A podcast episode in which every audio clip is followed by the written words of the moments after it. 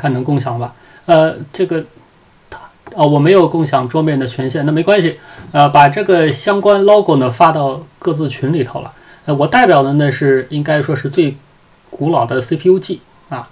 那这个之前呢，它是依托于呃拍叫呃啄木鸟，呃啄木鸟 Python 技术社区发展出来的，应该说是我们我们自己原创，不叫不叫原创，叫自主啊自主叫创立的这个应该说首个吧。啊，Python 为主题的技术技术社区，那它从零四年开始到现在呢，超过十六年了。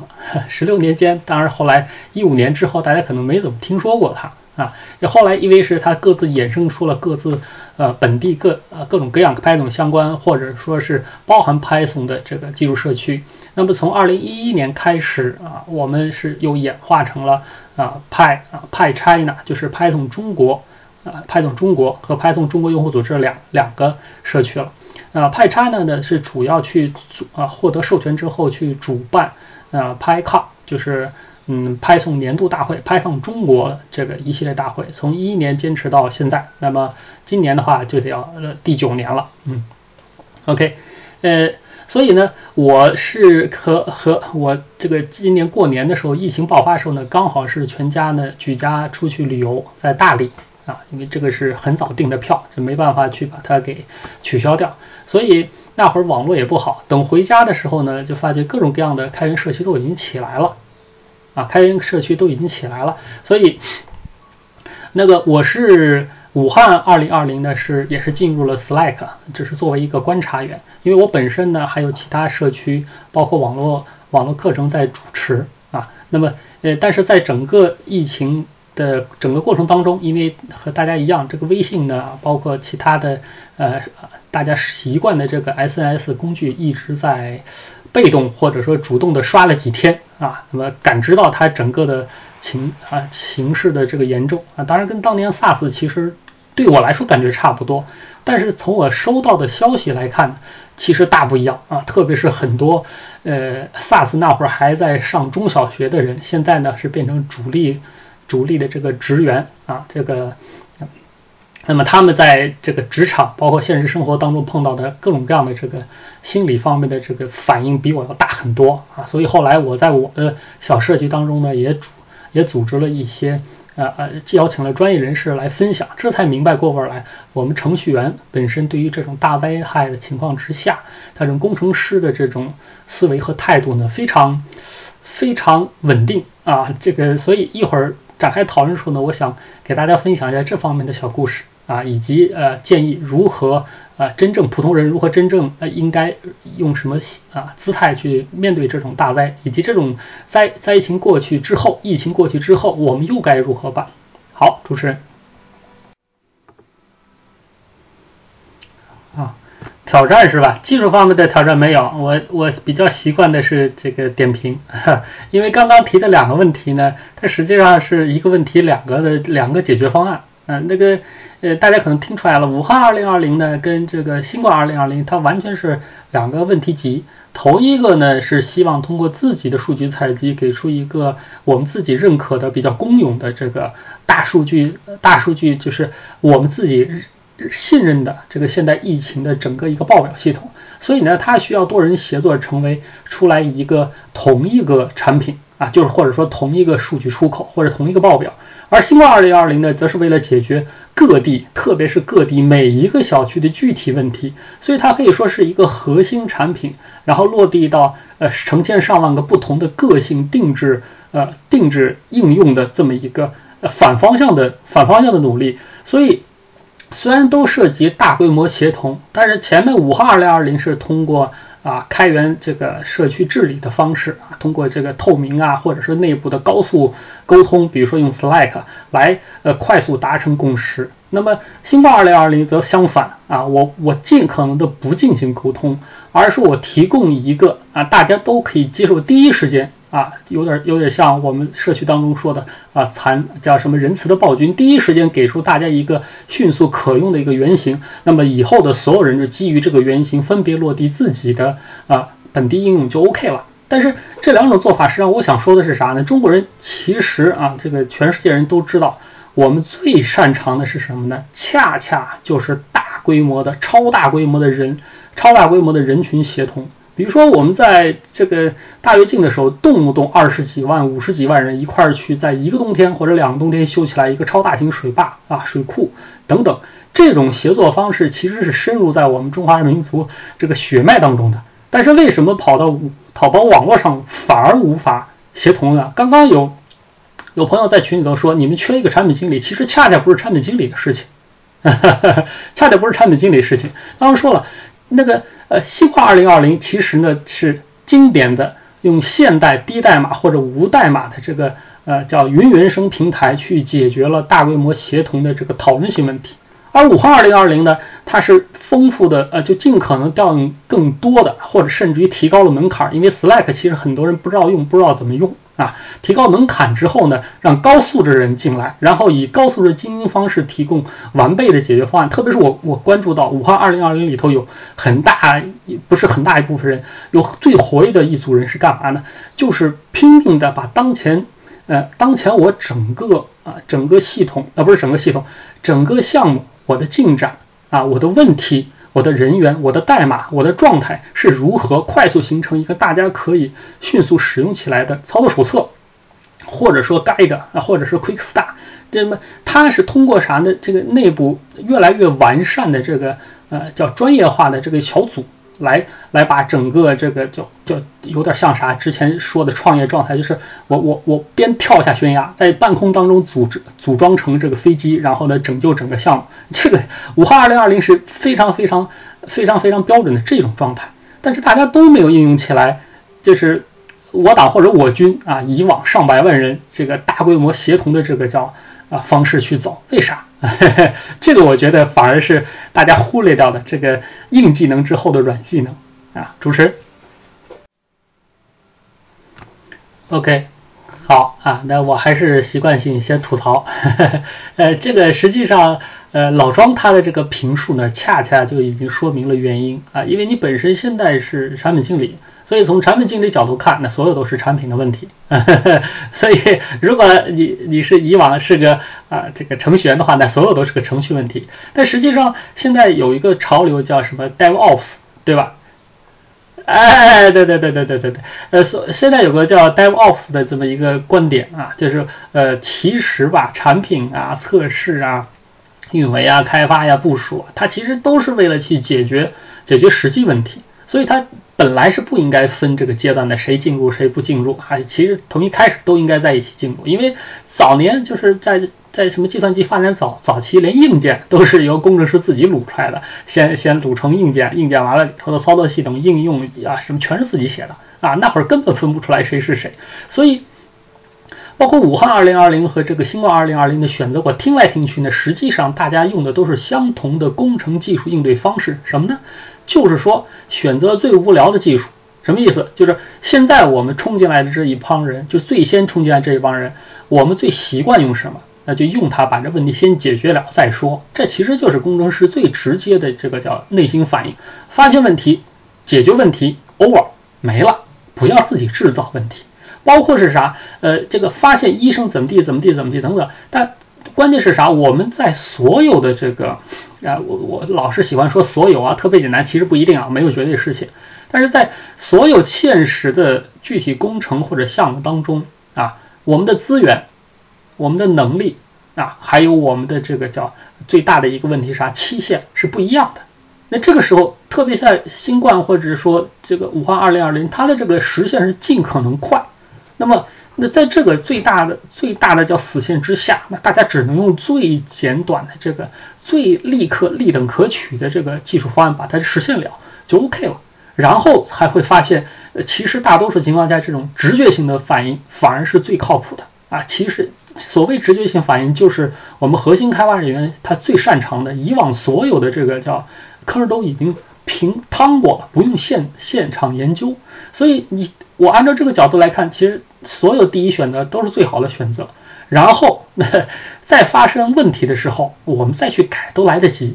但大多数情况下都会发现哦，我们一线开发人员他的直觉、直觉第一反应恰恰可能就是最优解 这是我的，这是我的这个看法。当然也有相反的，这个我看我有时间我说一下，我这边具具体技术问不是不是项目里头的这个选择，反而可能跟大家刚好相反啊。你比如说，呃，现在我在我在做这个网银的这个叫什么来着线上的课程，以往类似于的课程，其实就比如说教教大家写 Python，大家都尽可能是啥呢？想办法让这个初学者。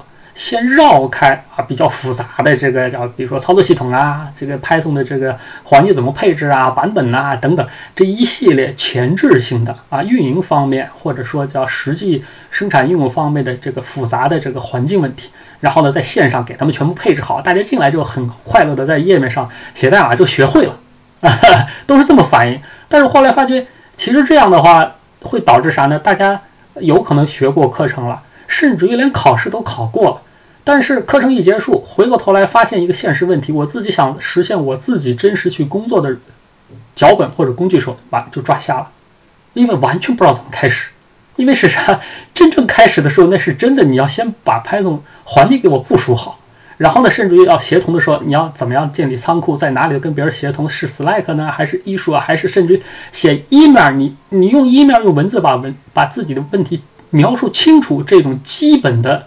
呃，可以说在我们工程当中一种常识性的这个要求，绝大多数人就是没有接触过软件工程的，或者说，呃，就是没有在就要求比较严密的工程协作，比如说建筑行业啊，比如说化工啊这种精细化工这行业的，如果只是纯粹的一些其他的普通体力劳动的话，完全想象不到语言的精确要要精确到什么份儿上。所以后来在我这本课程当中就反其道而行，专门找了一个很小众的 GitLab。啊，而且呢是啥？从第一天开始就要求你进入 GitLab 学习 Git，学习 Markdown，开始协作啊，可能要基本上折腾两三周之后都稳了，有了这种协同习惯和一个基础的，比如说操作系什么是操作系统，什么是终端啊，什么是指令？因为大多数人其实看的文档，包括它不是有一个叫叫那个叫 Dollar 符嘛？啊，但道洛符，而道洛符和井号符，它是区分了我们在呃类 Linux 系统当中的普通用户身份和这个呃这个叫管理员身份。但问题是，很多人把这道洛符当成我一定要输入到这个叫指令里头的，直接拷贝进去丢进去，然后执行不了，他就说啊，我这系统崩溃了。所以就是说，那么在这种场景之下，选择了让这个叫初学者更加艰难的一个入门形式和一个路径，它反而能够让他越走越顺。啊，不是像其他的是从从易到难，就是他毕了业之后，或者说结业之后，什么也什么也学不到。这个可可以说啥是在一个具体的一个跟技术相关的项目当中一个反选择啊。那么所以你看呵呵 这个两个方向说说下来啊，OK，对，它就是急救章，你必须你必须立刻产生你的，是是是是。这这是我深深有体感的，但是好玩是啥呢？正是因为在这种呃应对大灾大难的情况之下，就说在高速出活的这种状态之下，你初学者进来，他可以得到一个最直观的一个叫什么来着经验，是其他任何课程和这个叫普通的公司里得到不了课程是啥呢？就是我们工程人员或者说呃程序员他应该如何协同，这是。这是只有在极端状态下、高速的这个协同之下才可以体会到的。比如说，大家可能听说过一个神话啊，就是呃，之前在极限极限这个叫编程这个概念当中啊，就是说它它之前不是 XP 嘛啊，这极限编程里头鼓吹啊，这个结对编程它是效能效果最好，对双方对啊对对产品对什么都最好。里头举了个例子是什么呢？就是有一个程序员啊，他他在哪儿发文章？应应该是那个 BlogPod 上发文章。他说：“我这此生啊，今生我最爽的一次结对编程，就是跟呃 IMS 啊，就 Reta 的四点半，呃，某一个下午，在两个半小时之内解决了个 Emacs 里头一个比较重大的一个一个 bug。这两个半小时里头呢，我们分别就是每隔四十分钟交换一次，就是他写呃四十分钟，我看四十分钟，接着我写四十分钟，他看四十分钟。在这两个半小时之内，我们交换的信息、经验以及我这个呃，几乎到最后都变成。”这个叫什么心有灵犀的那种感觉，是是是以往所有项目和单人项目都无法感觉到的啊！那这个是，哎，都是这么形成的，是吧？都是这么形成的。好，但问题是啥呢？他这种鼓吹 XP 就是鼓吹这个叫呃结对编程里头，他忽略了一个前提是啥呢？就是你这两个人的水平都要足够高，而且是足够接近，否则他会形成啥呢？会形成叫放大的这一种鄙视和被鄙视，或者或者说虐待或被虐待啊。所以所以像这个冲进来的这几千人的这个热情是有，但是进来之后他如果发现他自己插不上手，恰恰是因为他水平不够。以及这个呃呃，真的是这样，就是比如说呃，我我我欣赏的那个武汉二零二零里头啊，那个在及时去总结呃项目进度啊、关键资源呐和关键人物、关键代码、关键接口等等这一批人呢，他们是整个项目当中最累的。那这我你可能也观察出来，为啥？视频啊，视频我稍微看一下，我看看这个。这能看吗？现在能看到吗？好像我我没权限开啊。我现在是为了防止戴了个头帽啊什么乱七八糟，这个没法看啊。这个颜值跟两位其他导师没法看，不比啊。我就继续说，说哪了？哦，对对对对，那个，实际上在在这种情况之之下啊，那个你之所以插不上，不是就是那个文档那个小组为什么累？因为他实际上是吃力不讨好，因为这个代码包括接口在疯狂的变化当中，他们的他就算是去问人家开发人员，同事又在上班又在干，不会理他，他只能自个儿自个儿自个儿一一就是 自个儿想办法搞清楚，然后再发上去。当他发表上去之后，可能隔了两秒钟，这个文档都已经跟我代码不匹配了，你明白吧？所以这个这个他做的事儿是最有意义的，但是也是最徒劳无功的。哎，真正能够插手进去开始贡献的，人家扫一行代码，我就知道是咋回事，直接就插手直接改你代码了，你明白吧？这才是叫啥呢？小不是小白，就是初学者啊，进入这种高速迭代的这个大型项目当中，获得的最有利的这个叫呃，获得最大的这个叫刺激，就在这个里头。真真正正知道自己和工程和现在我们领域问题当中技术要求差异在哪，你才有的去补。否则的话，你看到的所谓推荐的那些课程啊，列出来的那所有的那些什么算法公式啊，什么模块，其实跟这些关系都不大。你不被真真正正的这个项目和高人给虐，你永远不知道你向哪里哪里努力。这是我的看法。对啊，你还在铺，你还在铺轨道，你就知道心里头有多凄凉了。但是正是这种凄凉，才能够真真正正指出来我们应该向哪里努力。否则你看那个教程，特别是大学给那些书啊，特别是我们非常著名的谭浩强先生写的书，他书写的都是对的，没有一行可以说没有一行是错的。但是整个书让你学完了，你不会看，你不会进入到任何的项目当中去真正开始干活，那就是这个状态啊。好，不好意思，哎，这个吐槽吐吐歪了。好，主持人。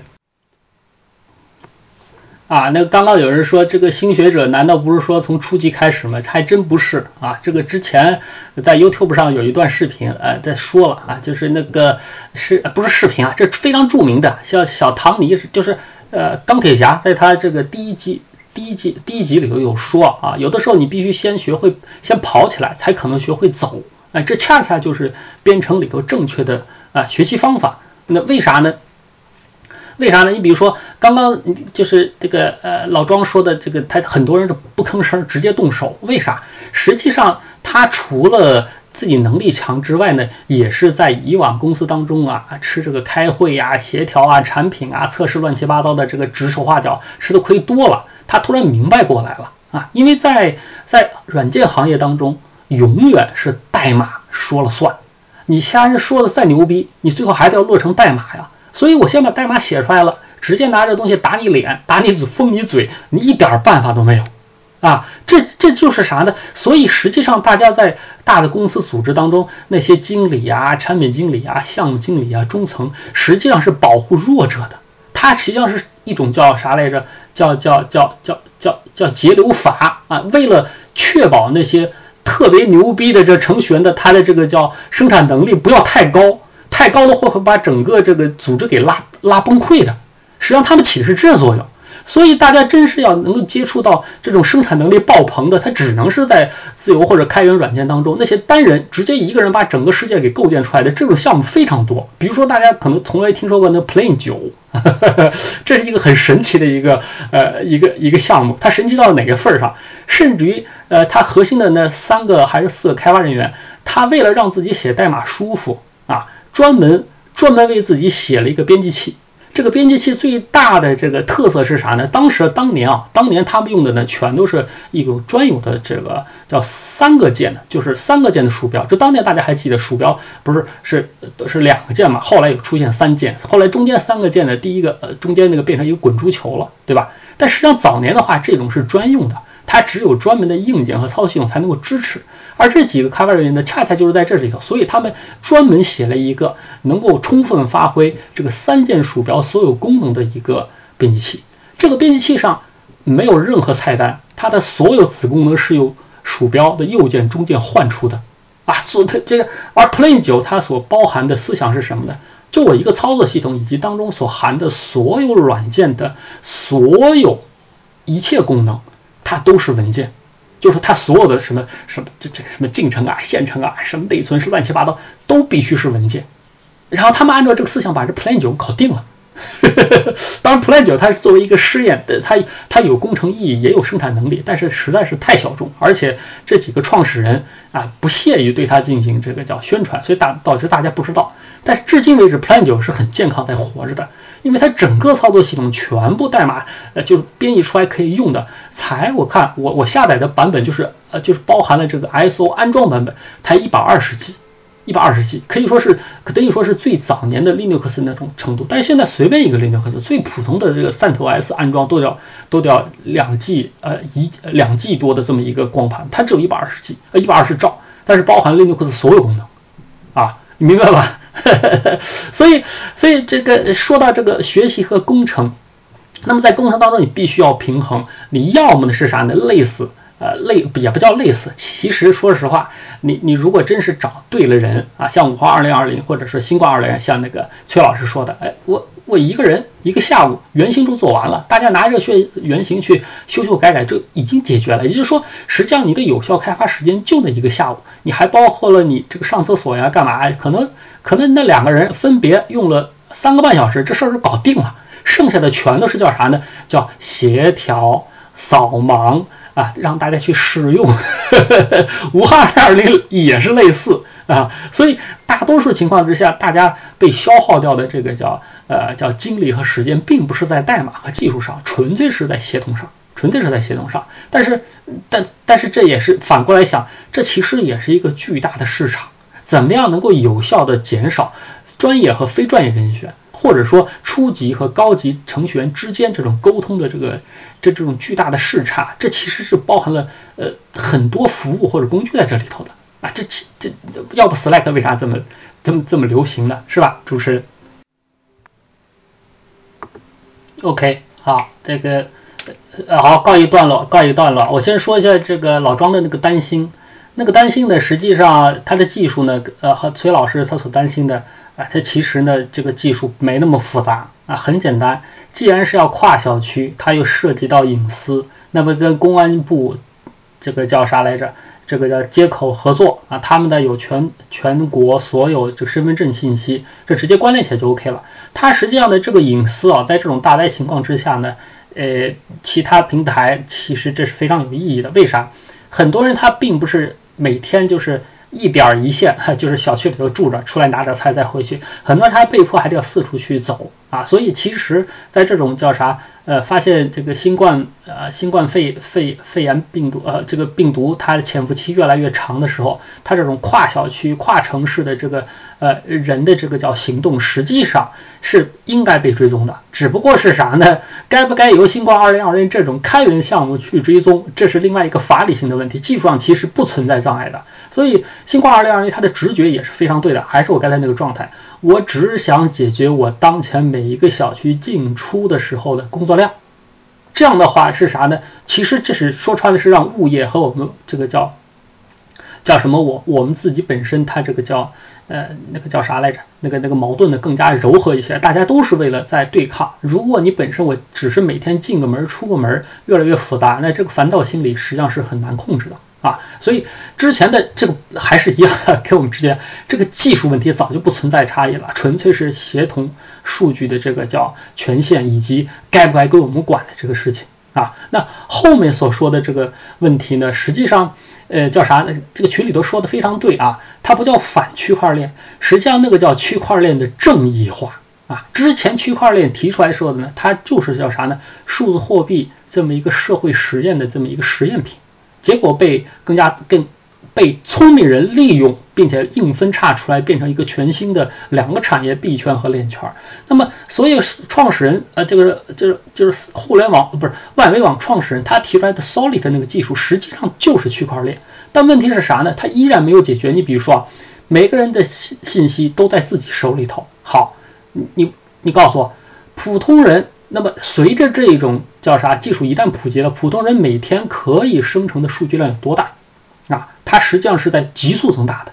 那可能你每天会生成一 T 的数据，你说你存你们家哪？存你们家厕所哪里放那个安全？而且能够能够非常及时的去响应其他人的这个接口。也就是说，就算是它的 Web 3.0 Solid 成立了，那么好，去帮忙协助大家每个人私人数据的存储啊、分发。加密、迁移、备份，它一样会形成数字独头，所以他这个想法是很好的，用的区块链的方式啊，只不过把区块链的每一个链变成，每个人的私人信息变成独立的一条链啊，你想用我的，永远不可能篡改，也只能从我这里出。问题是，你的存储、分发、应用，包括整个这个服务的服务的这个网络带宽谁付啊？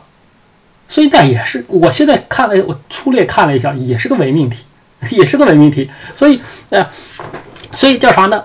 这个现在这个问题上，我们大家用我们自己的数呃，我们自己的技术，还可以为这个叫啊新冠病毒给出什么贡献来，是吧？啊，那我提两个，我提两个。首先呢，很简单，第一个，大家现有的技术，老老实实啊，在你的职业上职你的岗位上头远程办公，把你们公司给我撑住啊！你别再过两天公司没了，那个是真真正正的大麻烦啊！也就是说，如果没有，就是自己本身余力啊，就是这本身就九九六，其实真的挤不出太多时间加入这种。那么不是直接用我的技术去为这个叫疫情加油啊，你过好你自己的小生活，安定下来，社会不乱，这就是一个大贡献。另外呢，其实我发现是啥呢？我要强扭一下这个话题啊。另外大家可能发现了，今天我们讨论的这个 panel 里头啊，所有的技术成员，他们都在非常积极努力的去参与。无中生有的，没有有关部门，也没有上级领导给你下命令的，无中生有的这种，呃，自己认为是对的这种项目。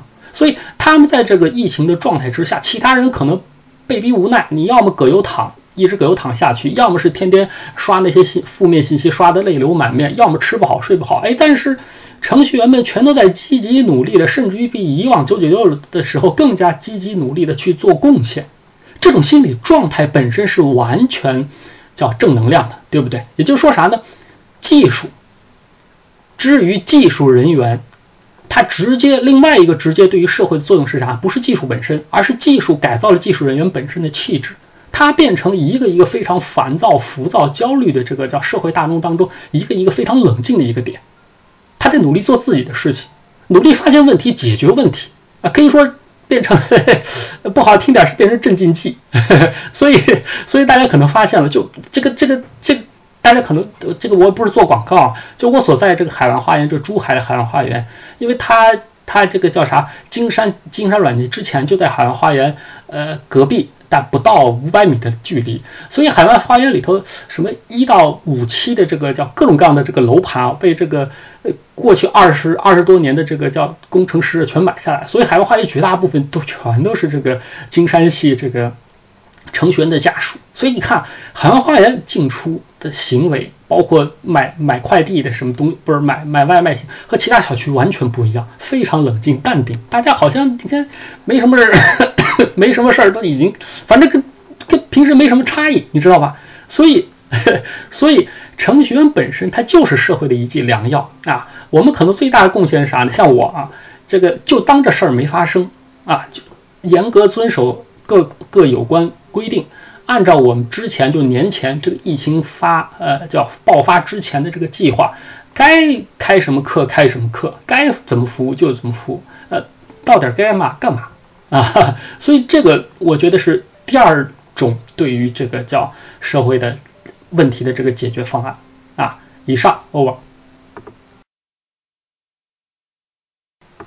哎，对这个态度，这个态度实际上也是为什么为什么 CSDN 召唤我们之后我们就出来的这个原因啊。以往的话，程序员他都是太太羞涩了啊，即使他有能力，别人不知道他有什么能力，那么碰到什么问题也就不知道该去问谁啊。所以像这种啊线上。呃，线上技术分享的这种形式虽然是被逼出来的，但是它也实际上拉低了我们啊程序员或者技术人员跟这个社会直接直接对话的这个叫成本啊。就我的是倒是呃希望能够呃这么办下去，但实际上其他各个技术社区反应更加快啊。这个不是做广告啊，就是隔壁社区，我不说哪个社区，这个不是我们是五五五幺二呃二幺五嘛，这星期六的组群，但实际上好。多社区从这一周啊，他们被迫不能上班之后，星期一开始就每天晚上开始直播啊，去进行啊自己的这个小的这个技术分享啊。呃，那么另外呃，另外其实结束之前有人在问啊，这新冠之后武汉二零二零这个项目怎么发展？那包括这个新冠二零二零，类似于这种我们呃程序员发起的开源项目，在这疫情过去之后，他们各自有什么发展计划吗？那这我替大家问一下主持人。好，但是难的话，从来不是我们是不是要去解决这个问题的叫什么关键或者必要必要因素，对吧？哎，刚刚那个武汉二零二零和新冠二零二零分别从叫什么社会学和技术债债务角度呢进行了展望啊，但但实际上是啥呢？呃，既然是都是叫开源技术啊技术社区，就是以开源项目为这种角色，这个叫成立的。那么到最后，它必定是在这个疫情过去之后，那么呃呃，不叫遗留下来的，它这个好容易积累起来的这个叫除了数据之外，那么还有技术以及代码。那包括开源现在是啥？是完全按照基础上的方式，我以最快速的方式把它以产品方式给出来，就最终产品方式给出来。那实际上，比如说武汉二零二零，它最后形成了，它除了它本身的这个行为的这个社会学意义之外，当然我我也质疑啊啊，因为在这个呃两三千人。的这个所有参与者，他都是基本上是都是有一定技术呃水平的人，所以他们的交流和言语其实跟我们大多数普通人还不相同，所以拿它作为社会化研究数据，可能存在一种幸存者偏差啊。那么我看到是啥？五花二零二零实际上它展示的另外一个力量是什么呢？就叫社会公信力。啊，我为什么有朋友二零二零？就是说我们大家不信任各个报纸、各个省市他给出来的这数据，甚至于前后有矛盾啊，上午跟下午的数据对不上，到底怎么回事儿？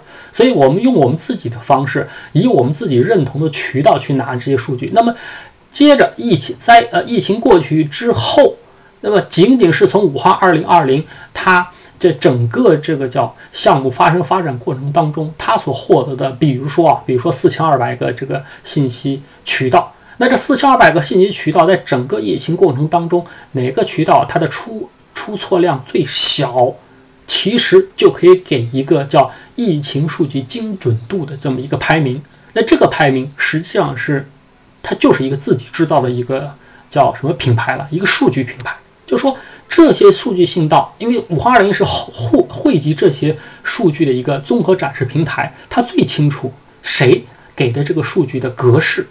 接口以及数据是最精当的、最好的，哎，或者说最令这个程序员舒服的。当然，这是另外一个指标。它的精确实际上就代表了这个数据源提供的相关单位，它对于这个数据所包含的医疗和社会职责的认真程度，这个是应该加以强调的。否则的话，大家是在拼谁的数据比较魔幻嘛？比如说谁谁刚刚一去就爆出来一万多个治愈者啊，或者说被发现者，这种东西，这东西如果武汉二零二零有能力把它追踪过去，它到底进行了什么样的数据操作，把它给我魔幻化出来的，这个可能是更深层次的社会意义。这样都变成啥呢？所谓的整个我们社会的公信力，或者社会我真正的就是这种。疫情或者我真的人，因为每一个数字它代表一个真的活人啊，这个活人的数据可以被任意玩弄，这本身是一个不应该的事情。那么好，那么叫谁啊？是这，反正历史上有谁说过，凡有呃但有行动，必有这个叫痕迹。那么武汉二零二零是不是能把这些数据后面的痕迹给我追踪出来？这个是疫情之后啊可以更进一步的。当然，像新冠二零二零和这个庄老庄说的，后期这些开源项目它变成一种开源组件、基础组件，被越来越多的这个叫呃单位。呃，个个人也好，单位也好，甚至省市也好，有关有关部门也好，接受的话，那只是一个一个极大的这个叫叫肯定。但是，即便没有这种肯定，难道我们就不做了吗？难道我就不做了，对吧？那新冠说的，我稳定下来之后，大家呢可以从这个叫不叫大浪淘沙，这个加起来有五千多个程序员了啊，当然五千多个不一定是程序员，五千多个热心的呃公民吧。好，公民啊，我只说公民，不说他们的这个技术属性或者其他的属性。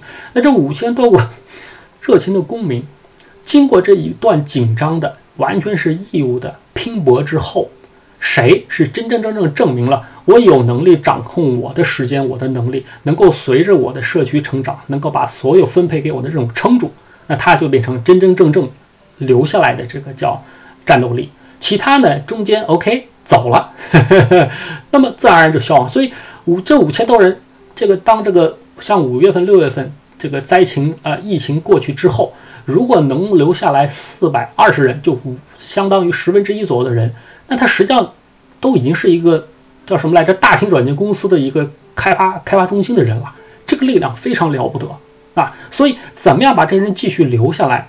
这个时候，我疫情的压力就是我必须尽快把我们想达到的这个呃，无论是数据整合出来，还是这个叫原型样本给出来的情况之下，这个压力取消了之后，那么怎么样能把这四四百二十人这个核心战斗力，或者说真正有能力啊、有意志啊、又有资源这这个人凝聚起来？他不可能按照以往我们所谓行政啊，甚至于奖金压力，这个基本上没有。那只能是按照像老庄说的统一的一个愿景，无论是武汉二零二零还是新冠二零二零，他们应对的可能是未来武汉二零四二零五零啊，新冠二零六零，未来的这个类似的这种叫紧急场景一定会出现。放心，大家这个大家要对于这个自然界的这个威力或者它的这个怨气，你一定要有足够的警惕。未来类似这种疫情一定会爆发。那那个时候我们还会像现在这样紧急干这些事情吗？不应该了。旁的不说啊，旁的不说，这事儿已经发生了第二次了。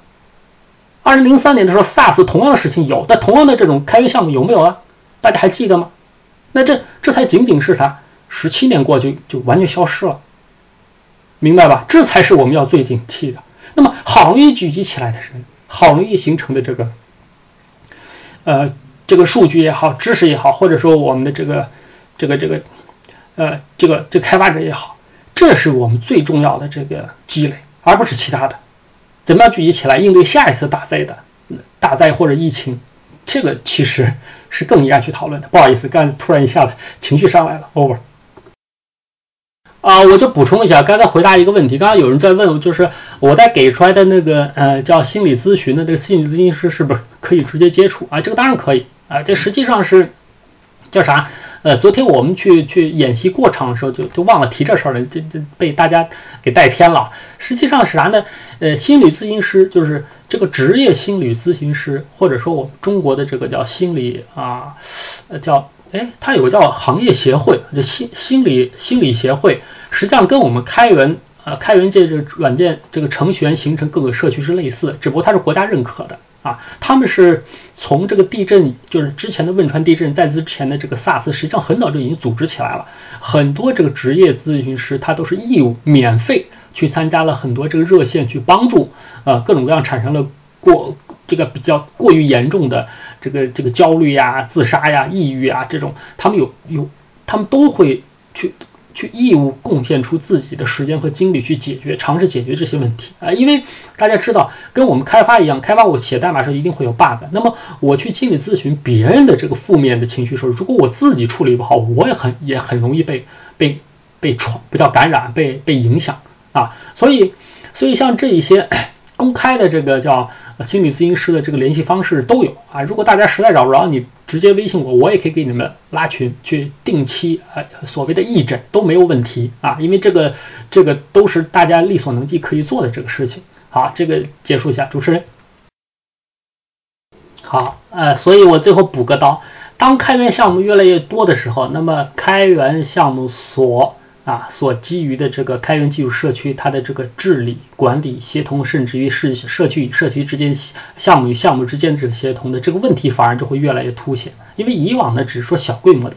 啊，几个小伙伴啊，迅速解决一个插件一个问题。那么，当大规模协同真正开始的时候，那实际上，呃呃，就是像老庄，我们另外一个社区叫叫叫啥？是那个说不给他们介绍一下吧？这个盛盛建老师的，对对对对对对对，啊，对对对，就是研究，就像刚才说，研究开源技术社区如何运营，更好的成长为跟跟社会。跟企业啊，这个紧密合作的这种开源共同体的这个叫研究，实际上，呃，中国就是有所谓有识人士吧，都已经在开始了，但是他们实际上并没有一个合适的平台跟大家就是一线啊，甚至于初入门的人进行这个叫啊沟通啊，这个实际上也是未来我们会加强的。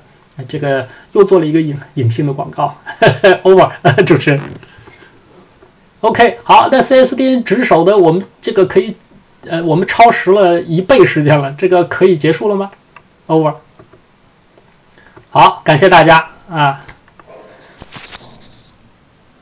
对对对，所以早上进来这个下午不在的人就亏了，是吧？